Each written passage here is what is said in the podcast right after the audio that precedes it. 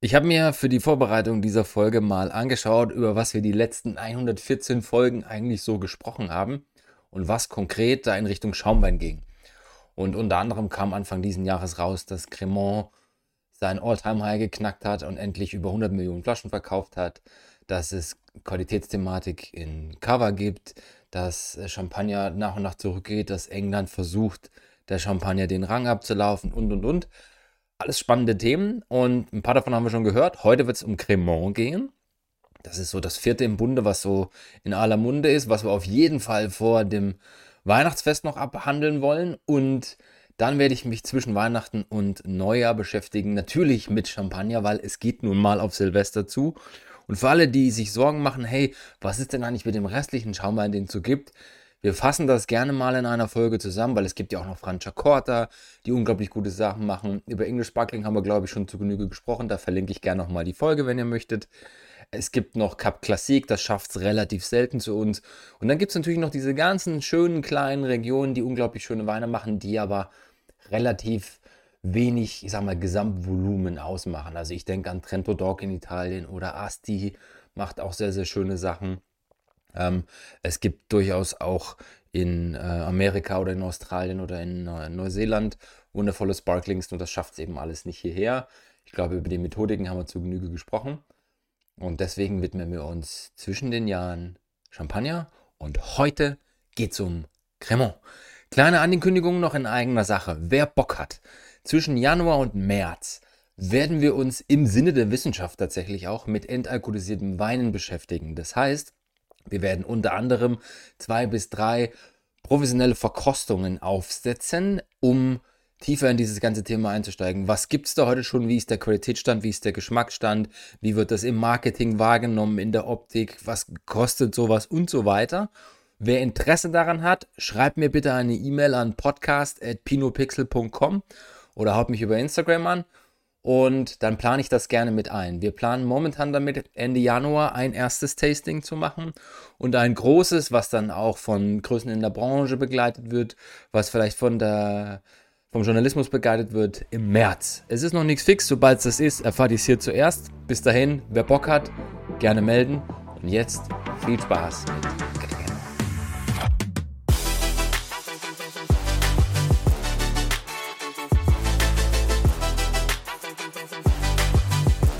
Willkommen zur Pino und Pixel Podcast Folge Nummer 115.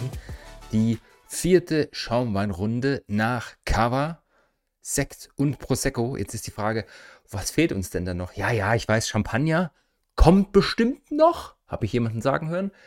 Heute geht es um Cremant.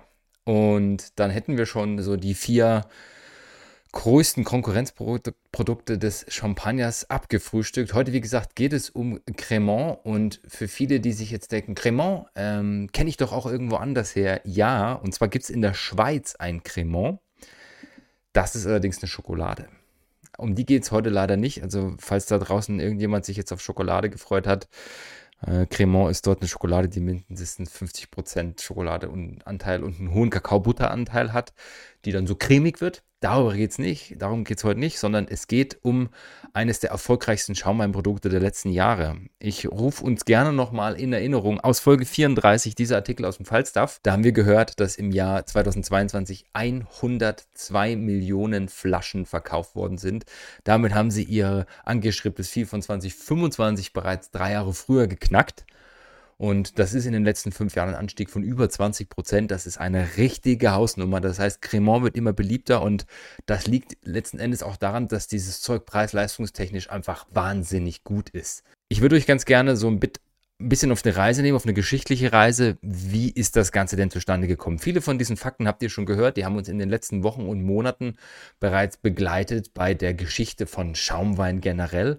Und alles fängt an in Limoux, eine der Cremant-Regionen, die es heute noch gibt. Hier auf dem Bild sehen wir aktuell zehn Cremant-Regionen. Acht davon sind in Frankreich. Zwei sind offiziell außerhalb Frankreichs, Belgien und Luxemburg. Wallonie und Luxemburg, um genau zu sein. Und dann gibt es noch, dazu kommen wir später, die Möglichkeit, auch in Deutschland das Wort Cremant zu benutzen. Und natürlich ist das gesetzlich geregelt, wann ich das darf und wann ich das nicht darf. Wir fokussieren uns jetzt erstmal auf Cremant in Frankreich. Und die Geschichte fängt an, und ich habe mir extra für den Podcast diese wundervolle Flasche bestellt. Das ist ein Cremant aus dem Limoux. Und der heißt 1531 Grande Cuvée. Deswegen, weil dort alles anfing. Dort ist 1531 per Zufall die Schaumweinwelt entdeckt worden. Das waren Mönche in Saint-Hilaire im Kloster. Die haben dort mit damals noch spanischem Grundwein, der war nicht ganz durchgegoren, das wussten die aber nicht. Die haben den abgefüllt und haben dann irgendwann festgestellt, oh, das Zeug kriegt Bubbles. Und das fanden die ziemlich cool und dann haben die daran weitergewerkelt. Und den Rest der Geschichte haben wir schon an diversen Punkten in den letzten drei, vier Folgen gehört. Es kam 1622 der Brite Christopher Merritt, der dann das erste Mal dokumentiert hat, wie eine zweite Gärung aussehen können, weil das Zeug hier aus dem Limoux, das hat nur eine Gärung gemacht. Das war einfach Wein, der war nicht fertig. Die haben gedacht, er ist fertig und der hat in der Flasche dann einfach weiter gegoren. Und die zweite Gärung, die ja heute wesentliche Basis für alle hochqualitativen Schaumweine ist, die wurde damals von Christopher Merritt beschrieben. Dann kam Dom Perignon, hat das Ganze weiterentwickelt. Wir haben die Geschichte gehört von dem äh, Monsieur Martinotti, der dann die Tankmethode erfunden hat und leider Monsieur Charmat aus Frankreich dann 1904 ein bisschen schneller war beim Registrieren. Wir haben die Geschichte gehört, wie das Sekt entstanden ist und wir haben heute den Cremant. Limoux spielt heute keine riesengroße Rolle mehr für den Hype und für den Erfolg letzten Endes ist eine andere Region bekannt und wahrscheinlich die Region, die wir alle kennen, die die meisten von uns wahrscheinlich auch schon mal getrunken haben, und zwar Cremant d'Alsace. Das Elsass ist nicht nur die umsatzstärkste und verkaufsstärkste Region, was den Cremant angeht, sondern sie hat eben auch ähm, die Geschichte so ein bisschen begründet. Wir haben es beim Sekt schon gehört, wir haben es ganz zu Beginn beim Cover gehört. Das, was alles diesen Hype ausgelöst hat, war der Hype um Champagner Ende des 19. Jahrhunderts. Und Julian Dopf gehörte damals zum Weingut Dopf, Familie Dopf, seit 1574 bereits im Elsass aktiv als Weingut. Und Julian Dopf war auf der Weltausstellung in Paris 1900, hat sich gedacht, Mensch, die machen hier alle so einen Hype um dieses Champagnerzeug. Ich probiere das jetzt auch mal. Und dann hat er das mit ins Elsass genommen hat dort ein bisschen experimentiert. Das hieß damals auch noch Champagner und das haben wir ja auch dann gehört. Das wurde dann später untersagt. Die Champagner hat sich das schützen lassen und heute ist es so, dass traditionelle Methode klassisch als Cremant in Frankreich bekannt ist, wenn es außerhalb der Champagne stattfindet. Und Julian Dopp war eben derjenige, der das damals ins Leben gerufen hat. Damals hieß es noch Methode Champenoise, heute heißt es Methode traditionell. Der Herr ist übrigens auch dafür verantwortlich, dass wir diese Schlegel Flaschen kennen aus dem Elsass, diese langen, dünnen, auch Flöten genannt. Das sind übrigens die einzigen Flöten, aus denen ihr trinken könnt. Ja, Finger weg von Flöten. Das kennt ihr noch aus der letzten Folge. Später habe ich noch ein bisschen was äh, Lustiges und Wissenschaftliches dazu, das jetzt nochmal manifestiert, warum ihr nicht aus Sektflöten trinken sollt. Aber ich lenke schon, lenk schon wieder ab. Wir bleiben mal beim Cremant. Also, das war so der erste Meilenstein der dazu geführt hat, dass der Hype um Cremant letztendlich in Frankreich ausgelöst wurde. Es sind dann sukzessive die Regionen zertifiziert worden, ähm, geschützt worden und ähm, das, was dann so weltweit auch auf sich aufmerksam gemacht hat um den Cremant herum, war ein Cremant von Bestheim aus dem Elsass und zwar mehrfach dieser wundervolle Prestige Grand Cuvée Rosé hat 2016 in einem Tasting unter die Top 10 gekommen und dann gab es das Ganze nochmal, ich habe hier den Artikel dabei, äh, auf dem ersten Platz in diesem, Ta das ist ein Blind Tasting gewesen, wo gemerkt, da haben 50 produzierende Unternehmen weltweit ihre Schaumweine reingestellt und dieser Cremant d'Alsace ist auf dem zweiten Platz gelandet. Auf dem ersten Platz ist äh, Comte de Champagne von Tétanger gelandet, 1995er Millésime Jahrgangs Champagner. Auf Platz 3 übrigens Dom Perignon Jahrgangschampagner 96. Und der Cremant d'Alsace von Bestheim, der war auf Platz 2. Und das ist eine Sache, mit der kann man durchaus mal ins Marketing gehen. Ich meine, das ist dann auch ein etwas hochpreisigeres Produkt, klar. Nur das heißt, ich spiele trotzdem mit den Möglichkeiten in diesen Regionen in einer Liga mit, wo andere sich in einem ganz anderen Preisniveau be äh, bewegen und wo die natürlich auch 100 bis 200 Jahre mehr Erfahrung haben. Und das hat so ein bisschen den, den Ruf von Cremant dann in den letzten Jahren auch nochmal gestärkt, noch hervorgehoben und ähm, ich habe schon erwähnt, die letzten fünf Jahre ist da allein der, der Absatz um über 20 Prozent gestiegen. Das liegt auch daran, dass gerade die Regionen wie Bourgogne und Loire nochmal richtig gepusht haben. Also es ist gar nicht so leicht, den Überblick zu behalten bei diesen ganzen Cremant-Regionen und viele von denen kennt ihr wahrscheinlich gar nicht, noch nie gehört oder wenig gehört. Ein, zwei von denen habe ich auch das erste Mal während des WSETs Diploma überhaupt vernommen. Und was bei Cremant generell sehr, sehr interessant, sehr, sehr spannend ist. Also wenn ich jetzt mal diese 8 aus Frankreich beziehungsweise die 10 hier nehme, darin steckt ja nicht nur das klassische Chardonnay Pinot Noir Meunier Cuvetieren, sondern dahinter stecken Rebsorten, die eigentlich für diese Region sehr, sehr typisch sind. Und das kann dann auch durchaus, wenn man sich tiefer damit beschäftigt, sehr, sehr lustig werden. Als kleines Beispiel, die Loire sagt, wir nehmen unsere Local Heroes, wir nehmen Chenin Blanc, wir nehmen Cabernet Franc, wir haben vielleicht Pinot drin, aber wir wollen auf keinen Fall Sauvignon Blanc da drin haben, weil Sauvignon Blanc ist einfach keine Rebsorte für einen hochqualitativen Schaumwein.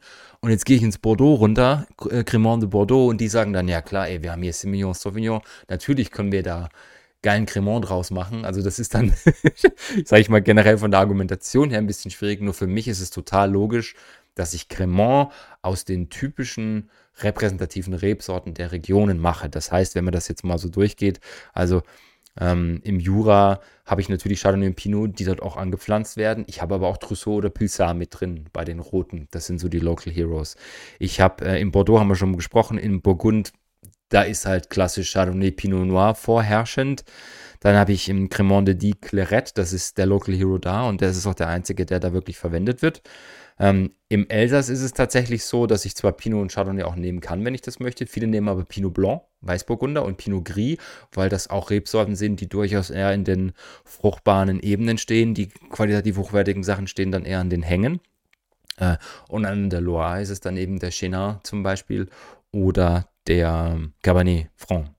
Und wenn wir nochmal zurückgehen ins Limoux, wo das Ganze ja mal angefangen hat, die haben zwar auch gesagt, ja, wir nehmen äh, die klassischen Rebsorten her, dürft ihr, bloß Moussac, das ist die lokale Rebsorte, die darf da durchaus auch drin sein. Also, wen das interessiert, ich verlinke euch das gerne mal in den Show Notes, weil das eine echt komplexe Welt ist, wer was wo in welcher Region darf. Merkt euch einfach, wenn ihr ein bisschen die Region kennt, da sind meistens die Rebsorten durchaus vertreten, die in den Regionen vorherrschend sind. Und das, was alle gemeinsam haben, alle diese Schaumweine, ist, dass sie nach der traditionellen Methode gemacht werden, dass sie mindestens neun Monate auf der Hefe und insgesamt zwölf Monate Reife gemacht haben müssen. Auch das ist eine, eine vorgeschriebene Geschichte.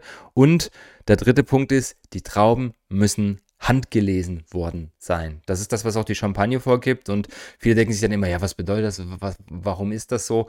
Das hat hauptsächlich damit zu tun, dass ich es schaffe, die unverletzten Trauben, also die Beeren, ins Weingut zu bringen. Warum? Da läuft kein Saft aus, da fängt nicht schon irgendwie die Gärung an und vor allem gerade bei den roten Trauben, ich habe halt keine Farbextraktion. Und gerade wenn ich in diese Richtung vom Blanc de Noir gehen möchte oder wenn ich weiße Cuvées mache, aus weißen und roten Trauben, wo ja quasi immer weißer Saft per se rauskommt, bis auf wenige Ausnahmen auf der Welt, aber nicht bei den Rebsorten, und ich möchte aber weißen Saft haben, dann kann ich mich nicht darauf verlassen, wenn ich Maschinenlese mache, dass der Farbstoff außen vor bleibt. Warum? Maschinenlese, wer das nicht kennt, da fahren quasi die Traktoren, die Lesemaschinen über die Rebzeilen drüber und ziehen dann die Beeren von den Stielgerüsten ab. Das heißt, die werden dann quasi mit Druck abgezogen und auch gerüttelt.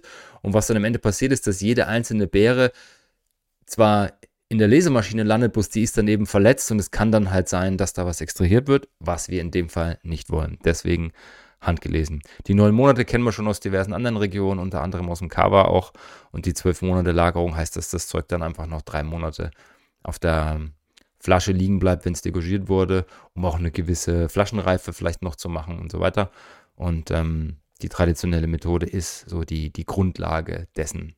Das, was da ursprünglich mal entstanden ist, im Limoux übrigens, das war noch keine traditionelle Methode. Das hieß damals Methode Ancestral, heißt es heute. Damals hieß es noch die ursprüngliche Methode.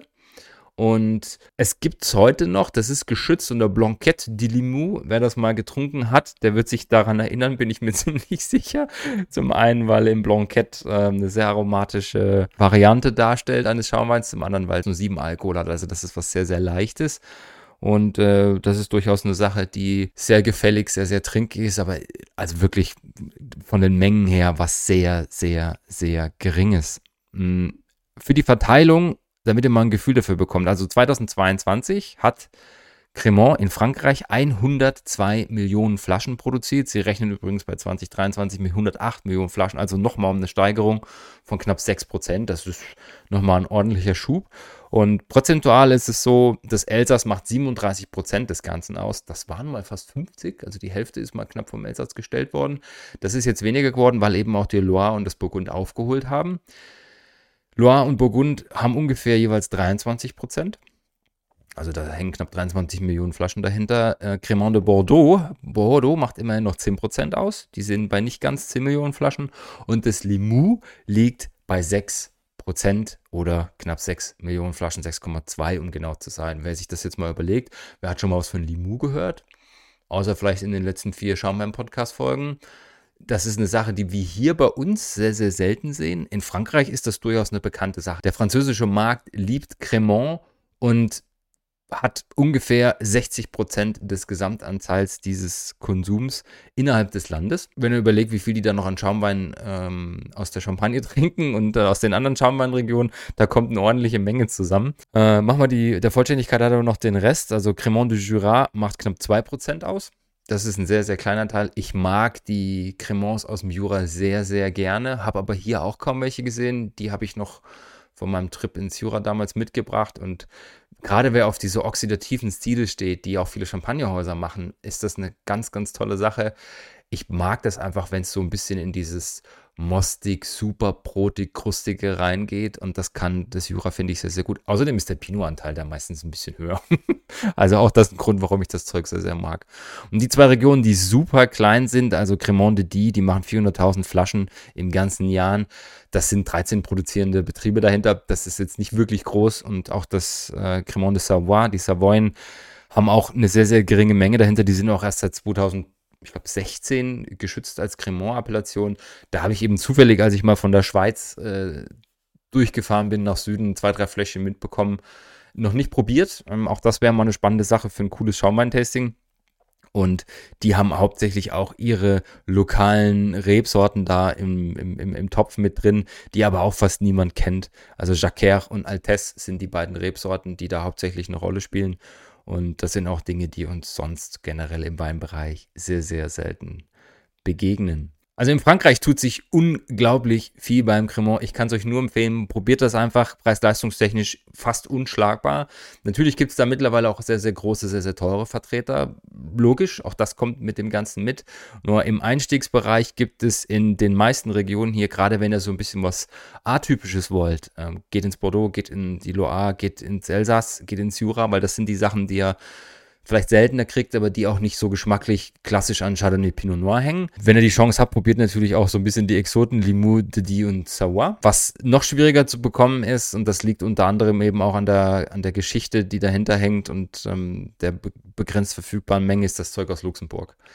Da habe ich über die Kellerkünstler durch Zufall, die haben da so ein Kellerkünstler und Friends Projekt gemacht, mal ein, zwei Fläschchen bekommen. Das ist schon ziemlich cool, weil die eben auch viel mit Pinot Blanc, Pinot Gris, ich glaube Auxerrois dürfen die verwenden, arbeiten. Und ähm, auch das sind sehr, sehr knackige, frische Stile, die nicht unbedingt in dieser klassischen Super Brioche-Ecke unterwegs sind. Ähm, die haben eine sehr, sehr lebendige Geschichte hinter sich. Ähm, Gibt es einen saugeilen Zeitungsartikel dazu. Ähm, Belle, äh, die Hollericher Belle Epoque. Und die beschreibt so ein bisschen die Geschichte, wie das war, so um die Jahrhundertwende des 19. und 20. Jahrhunderts Switch in Luxemburg. Ähm, um es kurz und knackig zu machen, also es war überraschend, was damals aus eben aus der Weltausstellung, auch aus diesem, diesem, diesem, diesem Schub, den die Champagne so ein bisschen gebracht hat, entstanden ist in allen Regionen, die so in Deutschland, Luxemburg, Belgien, auch äh, Frankreich davon betroffen waren. Ja, die, die, dieser Hype, den der, die die Champagne da mit sich gezogen hat, die hat sich eben auch in, in Luxemburg wieder gespiegelt und der Artikel beschreibt so ein bisschen hier, du steigst aus dem Zug aus und denkst du, du bist in einer ganz anderen Welt, da ist reges Treiben, es ist alles sehr gehoben, die Leute sind edel unterwegs und dort hat sich eben ein damals Champagnerhaus niedergelassen, das natürlich ob der Geschichte, von der wir ja schon zwei, drei, vier Mal gehört haben, dann natürlich auch gelitten hat. Ähm, damals hießen die Champagner Mercier. Und das Champagnerhaus Mercier hat sich dort 1885 teilweise niedergelassen, hat also einen Teil der Produktion nach Luxemburg verlagert und hat dann dort angefangen zu produzieren, was sie dann natürlich auch nicht mehr so nennen durften. Letzten Endes sind die aber unter anderem dafür verantwortlich, dass die Appellation geschützt worden ist. Ähm, die Gebäude, die damals gebaut worden sind, gibt es leider nicht mehr. Auch die haben stark gelitten unter dem Ersten Weltkrieg. Die durften, obwohl das sehr, sehr geboomt hat, nach Deutschland dann einfach ihre Sachen nicht mehr verkaufen. Und äh, der Betrieb selbst ist dann Mitte der 30er Jahre letztendlich baden gegangen. Die Gebäude gibt es heute leider nicht mehr. Es gibt noch ein paar von diesen Champagnerkellern, die sie damals angelegt haben unter der Stadt. Ich habe leider nicht rausfinden können, ob man die besichtigen kann. Es klang auf jeden Fall sehr, sehr interessant. Letzten Endes ist das allerdings dafür verantwortlich, dass es heute eine geschützte Herkunftsbezeichnung für Cremant de Luxembourg gibt und ist bis heute erhalten geblieben. Also wenn ihr die Chance habt, schnappt euch sowas auch mal. Da ist es so, dass ich zumindest das Gefühl von dem, was ich so gesehen habe, ich habe bei Google auch noch mal ein paar Preise nachgeschaut, die sind jetzt nicht mehr so im Einstiegslevel unterwegs. Also für einen Cremant aus Luxemburg kann man schon 20 Euro plus rechnen. Auch da gibt es Ausnahmen. Das hier ist so Genossenschaftsware, die, die, ich dann vielleicht gut produziert, aber auch für einen Zehner kriege. In Luxemburg wird das schon schwieriger. Und trotzdem, wenn ihr das probieren wollt, ja, da gibt es auch Produkte, die bei uns in Deutschland verfügbar sind. Apropos Deutschland. Ich habe ja gesagt, in Deutschland darf ich auch Cremant machen. Reguliert in der Weinverordnung ähm, Absatz oder Paragraph 34a. Das ist ein Anhang zum offiziellen Schaumweingesetz. Und da steht drin, dass ich ähm, Cremant benutzen darf, wenn alle standardisierten Voraussetzungen des Schaumweins erfüllt worden sind, der Name des Anbaugebiets angegeben ist und die Vermarktung nach der vorgeschriebenen Aufmachung erfolgt. Das war das mit dem Verschluss, was wir das letzte Mal hatten. Das heißt, ist das Zeug gemacht als Sekt bestimmte Anbaugebiete, das ist die die Mindestqualitätsstufe, äh, die ich haben muss, ist das verpackt wie ein Schaumwein, der in Deutschland in Umlauf gebracht werden darf und steht die Region drauf, dann darf ich das entsprechend tun. Und in dem gleichen äh, Paragraphen hier steht auch drin, ab wann ich Winzersekt verwenden darf. Und damit wir das gleich mit drin haben, lese ich das auch noch vor. Also Herstellung, Qualitätswein. Es muss in dem gleichen Betrieb geerntet worden sein, der die Trauben quasi anpflanzt und dann eben die Vinifikation macht. Ähm, es muss mindestens sektbestimmte Anbaugebiete sein und da müssen die Trauben auch herkommen aus diesem Anbaugebiet, logischerweise. Die Herstellung muss unter traditioneller Gärung erfolgen, mit zweiter Gärung in äh, traditionellem Verfahren, zweite Gärung in der Flasche. Die Cuvée muss mindestens neun Monate ununterbrochen auf der Flasche gewesen sein und es muss degorgiert sein. Und dann kommt noch dazu die Vermarktung, logischerweise wieder unter der gleichen Aufmachung, und zwar die Kennzeichnung der Angabe des Weinbaubetriebes, die Rebsorte und der Jahrgang müssen draufstehen. Und das ist eigentlich so das, was es so richtig einschränkt. Also Sekt BA, Traditionelle Methode, mindestens neun Monate drauf und Rebsorte, Jahrgang, Region müssen auf der Flasche stehen. Und dann darf ich es Winzersekt machen, wenn ich selber angebaut und produziert habe. Was hier nicht konkretisiert ist, und das war ja das, was wir in der letzten Folge offen hatten, war, wer muss die Versektung machen? Das heißt, rein theoretisch, wenn ich die Möglichkeiten nicht habe, dann kann ich die Versektung außer Haus machen lassen. Nur die Trauben wenn ich es labele, müssen auch aus meinem Betrieb kommen und die Vinifikation muss auch bei mir stattgefunden haben. So, hätten wir das auch erledigt. Also Cremant darf ich das eben nennen in Deutschland. Ähm, ob das jetzt Sinn macht, ich könnte mir vorstellen, in der Nähe zu Frankreich schon. Also gerade wenn ich so Baden-Pfalz unterwegs bin, kann ich mir vorstellen, oder vielleicht auch an der Mosel. Aber wenn ich jetzt sage, ich wäre da ein kleiner Betrieb, könnte das durchaus Sinn machen, das Ganze als Cremant zu labeln und dann dort vielleicht am französischen Markt so ein bisschen Anschluss zu finden. Das kann durchaus funktionieren. Damit hätten wir, sage ich mal, die offenen Punkte zum Thema Cremant und Winzersekt aus der letzten Folge schon geklärt und kommen in die Nerd Corner. Und ich habe ein lustiges Feedback bekommen auf Instagram. Äh, so nach dem Motto, finde dein Podcast cool, die Nerd Corner braucht es nicht unbedingt, weil der Podcast ist ja schon nerdy genug. Da habe ich mir gedacht, okay, Grundsätzlich hat er recht, der gute Mann. Ähm, Challenge accepted, wie nerdy kann man werden und es in diese, in diese Region packen. Also dachte ich mir, heute machen wir mal was aus der Chemie. Und das Thema Schaumwein lädt ja nahezu ein, darüber über Chemie zu reden. Wie kommt das CO2 rein?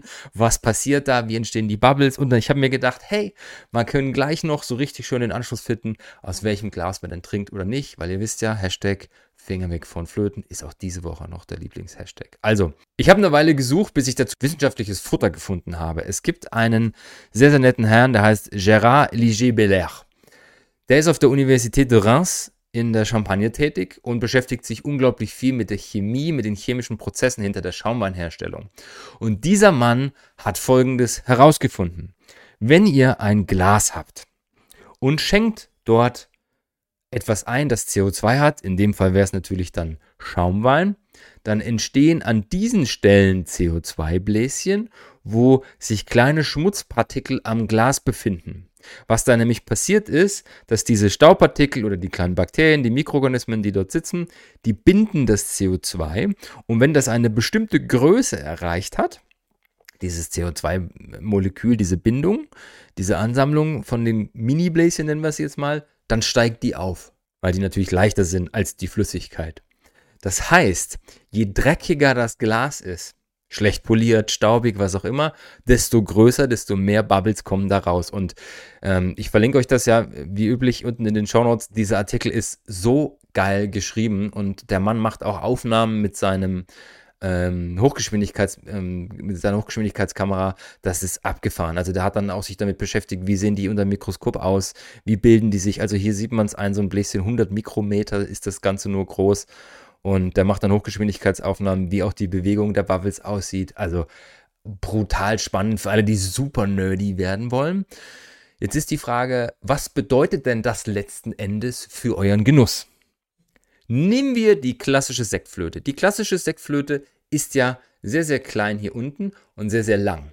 Das heißt, ich habe tendenziell eine geringere Fläche, wo sich Bläschen, wo sich Staub sammeln kann, wo sich dann das CO2 bindet. Das Problem ist, wenn das nach oben steigt, dann können sich da mehr und mehr Moleküle anhaften. Das heißt, die werden nach oben größer, die Bläschen. Und ich habe dann eben das Problem, dass ich viel CO2 verliere. Jetzt nehme ich mir mal die Champagnerschale. Bei der Champagnerschale ist die Herausforderung, da ist die Fläche brutal groß, die Kontakt hat gleichzeitig zum, zur Flüssigkeit. Das heißt, wenn ich hier ein, dreckiges Glas habe, verliere ich unglaublich viel CO2 und zwar doppelt so schnell wie in der Flöte. Das heißt, die beste Alternative zwischen es steigt nicht zu hoch auf und die Fläche ist nicht groß genug für Staubbildung und sowas, ist das hier. Ein ganz normales Weißweinglas. Ja, nicht zu hoch, nicht zu breit, perfekte Mischung. Jetzt habt ihr die chemische Begründung, warum ihr am besten aus einem ganz normalen Weißweinglas eure Bubbles trinken müsst. Hier ist es natürlich auch ein bisschen schwierig bei der Schale mit dem dran riechen, ja, weil es auch schwer ist, das Ganze zu schwenken. Ich habe zumindest den Vorteil, dass ich das CO2 nicht so extrem in die Nase kriege. Das hat man schon mal. Bei der Flöte konzentriert sich halt brutal das CO2 dann auch auf die Nase. Auch das ein weiterer Grund, der jetzt nicht mehr ganz so chemisch ist, eher physikalisch, der auch für das Weißweinglas spricht. Und jetzt ist natürlich die Frage, was passiert denn mit diesem ganzen CO2, das da entsteht? Ist das umweltschädlich? Gerade in der heutigen Diskussion, die wir jeden Tag in der Gesellschaft richtigerweise natürlich führen, was das ganze Thema CO2-Belastung angeht. Also eine so eine Flasche Sekt hat ungefähr nach Klaus Roth heißt er, der gute Mann, ist Professor in Deutschland. Ähm, ich kann euch den Artikel verlinken mit der DOI-Nummer. Leider ist das ähm, nur bezahlt in der Online-Library hier. Äh, nichtsdestotrotz, es gibt eine coole Zusammenfassung dazu. Er hat auf jeden Fall herausgefunden, eine Flasche Sekt hat 9,5 Gramm CO2.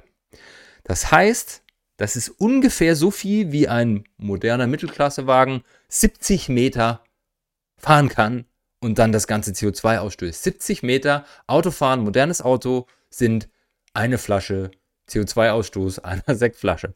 Jetzt trinkt der durchschnittliche Deutsche, die durchschnittliche Deutsche im Jahr ungefähr fünf Sektflaschen, also fünf Flaschen Schaumwein, nicht Sekt, fünf Flaschen Schaumwein. Das heißt, das sind ungefähr 70 mal 5, 350 Meter Autofahren. Also das in Relation. Lasst das Auto einfach mal stehen, wenn ihr eine kurze Strecke zu fahren habt und ihr könnt den Rest des Jahres Schaumwein trinken.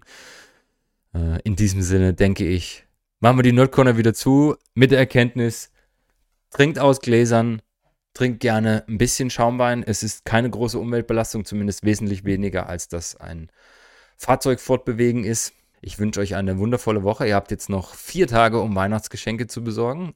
Den, je nachdem, wann ihr das jetzt heute am Mittwoch hört. Vielleicht im Mittwoch, Donnerstag, Freitag, Samstag. Und dann ist am Sonntag schon der Heilige Abend. Am Samstag hören wir uns wieder mit dem Weekly Update. Und vielleicht wird es ja die eine oder andere Flasche Schaumwein unter dem Weihnachtsbaum. Bis dahin. Ciao, ciao.